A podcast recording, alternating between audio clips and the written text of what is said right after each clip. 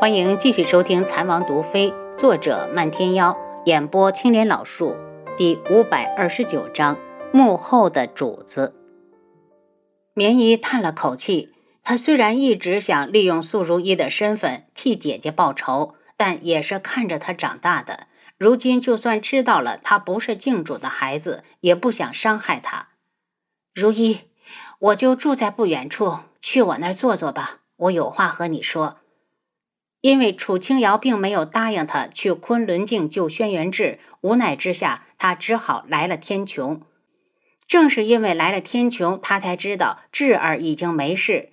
经历过绝望之后，他已经想通了，不再插手智儿的事情。大小姐，我们去吗？坤一询问素如一的意思。跟他过去。再见到绵姨，素如一。既尴尬又恼火，他恨绵姨。如果不是他当年为他定下亲事，给他希望，他何至于此？绵姨租住在一家小院里，院子里干干净净，连片落叶都没有。进屋之后，坤一将素如意放下，便到院子里去了。绵姨，我要楚清瑶死，你能帮我吗？素如意眼神狠厉，带着愤怒。如意，我已经想通了，不再干涉智儿的事情。再说，智儿如今人在冰河，我帮不上她，已经伤心欲绝，还如何去杀他在乎的女人？绵姨摇头，素如意眼神骤冷。绵姨，你这是要言而无信吗？当年不待他再说下去，绵姨便道：“如意，你醒醒吧。”当年的一切都是靖主做的决定，我只是配合他。他是什么样的人，你也看到了。你放手吧！我不！素如意怒吼：“凭什么让我放手？给我编了一个那么美的梦，又让我竹篮打水一场空。他们好残忍！如今他在冰河里受苦，已经很难活命。楚清瑶那么爱他，就应该去陪他。如意。”绵姨仿佛看到了曾经的自己，执拗油盐不进。连你也瞧不起我是不是？他把我养大，然后就像丢弃一条狗一样，说抛弃就抛弃了。如果不能一直把我当成女儿，为何当初还要养我？为何不在我懵懂无知的年纪就让我自生自灭？苏如意把心头的委屈吼出来，开始嚎啕大哭。绵姨心酸，却不知如何去劝。对于素如一在一门的遭遇，他还不知道。待哭声小了，他才道：“如一，忘了智儿，重新开始吧。以你的容貌，很容易就能找到一个疼你的男人。”哈哈哈哈哈！素如一笑起来。他这辈子已经毁了，谁还能要他？就算有人要，他甘心吗？她曾经是高高在上、万人羡慕的昆仑镜大小姐，比一国的公主还要高贵。如今呢，她有什么？她又是什么？人生就是和她开了一个超级的玩笑。她要的得不到，她以为得到的又失去。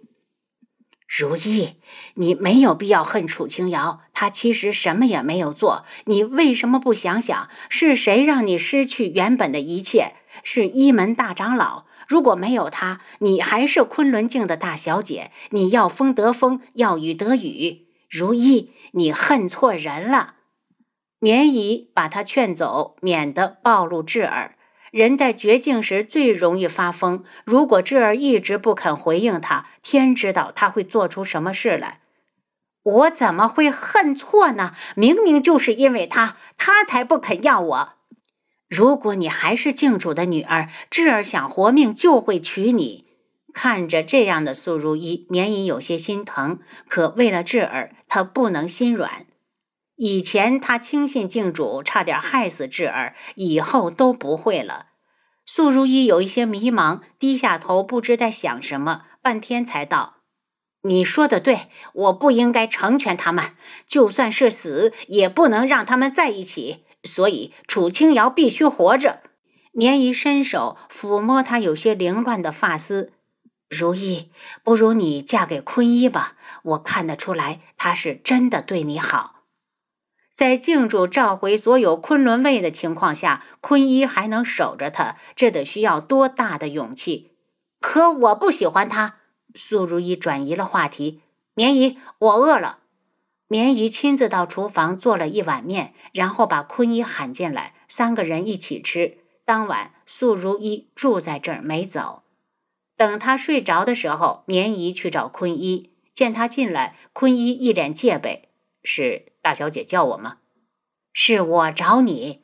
棉姨道：“坤一，我看得出来你喜欢如一，不如你带着她找个没人认识的地方，好好过日子吧。”坤一眼神一暗：“大小姐不会同意的。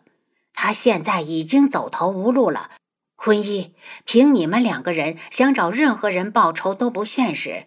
如果你为她好，就带走她。”时间久了，他会忘记以前的不愉快，重新开始新的生活。哪有那么容易？坤一苦笑。不止大小姐想报仇，其实他更想。他想杀大长老，想杀童无，可他更怕自己死了，没人照顾大小姐。我试试吧，他道。两日后，坤一带着素如意离开了。走之前，他没说要去哪儿。楚清瑶担心着父亲，想要回独门一趟。轩辕志道：“阿楚，我和你一起去。”漫天瑶都说了，你去了山区了，你现在过去，不摆明着我们在说谎？一想到那日的事，楚清瑶心里就气。我自己回去，然后我想直接去送药材种子。不行，我要和你一起去。轩辕志道：“再过几天，等我把溶脂烟解决掉，你怎么处理？”我明日就假装离开。第二日，轩辕志特意去找荣止烟，叮嘱他在家看好东西，他会快去快回。师兄，那嫣儿等你。嗯。轩辕志走后，嫣儿一直站在院子里。果然，没过多久就听到了马蹄声。看来轩辕志真的走了。他嘴角扬起一抹胜利似的微笑。智王也不过如此。他不知道的是，他的一举一动都被七杀看在眼里。这一天，他正常的吃饭、散步，因为轩辕志交代过，府上的下人谁也不敢过来打扰他。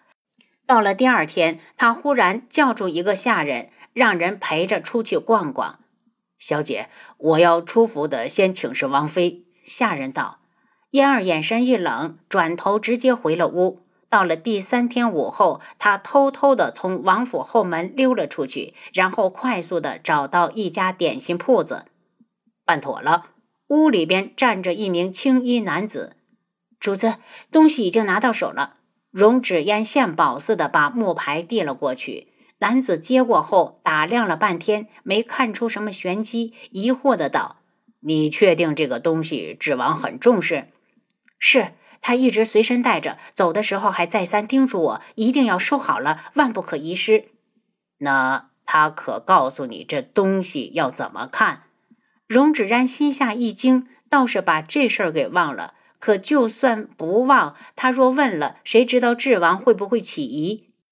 东西到手就是大功一件，你可比楚景儿那个废物强多了，也不枉我这些年用心栽培。你在那边再留些日子，把木牌的用法打听出来后回来，我就兑现承诺，娶你进门。荣芷烟脸上一喜，又羞赧的垂下头。主子放心，嫣儿一定用心办事。荣芷烟抬起头，不舍得看了眼男子，才走。他前脚刚一迈出点心铺子，就大惊失色，因为他看到了轩辕志。轩辕志，你师兄，你怎么回来了？轩辕志看了他一眼，这一眼满含着不屑和厌恶。荣芷烟，你敢冒充我师父的女儿，我如何能留你？他身形一动，已经掐住了荣芷烟的脖子。他慌乱的挣扎：“主子，救！”剩下的话，他这辈子再也没机会说了。轩辕志把他扔到地上，对着从树上跳下来的楚清瑶道：“你守在外面，我进去。”暗卫已经把点心铺子围住，七杀踹开房门后，只来得及看到童武冷笑的眼神，然后他就消失在密道里了。追！七杀大叫，等他们找到密道的机关，再追下去时，早没了童吴的踪迹。密道的出口是一处荒废的农家小院，暗卫们搜了一晚上也没有找到人。我们真应该早点冲进去，没想到幕后之人竟然是童吴。楚清瑶蹙眉：怎么哪儿都有他？他到底是什么身份？我一直觉得他和独门有关。轩辕志看着他，阿楚，我说这话你也别多心。我多什么心？当初独门分崩离析，活下来的人也未必还忠于独门。都这么多年了，有自己的野心很正常。楚清瑶道：“如果他真出身独门，最大的可能就是独树堂。精巧部和草木阁后人已经全部回来，只有独树堂一点消息也没有。独树堂，当年的独树堂谁是堂主？”轩辕志问。我问过漫天妖，他说是一个叫关晓生的中年男子。那一役之后，就再也没有收到他的消息，十有八九已经死了。总会有拨云见日的时候。轩辕志道：“既然木牌到手了，他最有可能去的地方就是一门。”楚清瑶道：“我总觉得这个童无对镜主一直都有所隐瞒。”轩辕志挽住他的手。明日再搜一天，如果还是找不到，我们就去一门。童无就像是人间蒸发了一样，搜了一天也没有看到人。这一天，素如一跟着坤一正好走到江边外，看着江水浩渺，波烟荡荡，他的心忽然静了下来。原来他活了这么多年，还从来没好好看过这世间的景色。您刚才收听的是《蚕王毒妃》。作者：漫天妖，演播：青莲老树。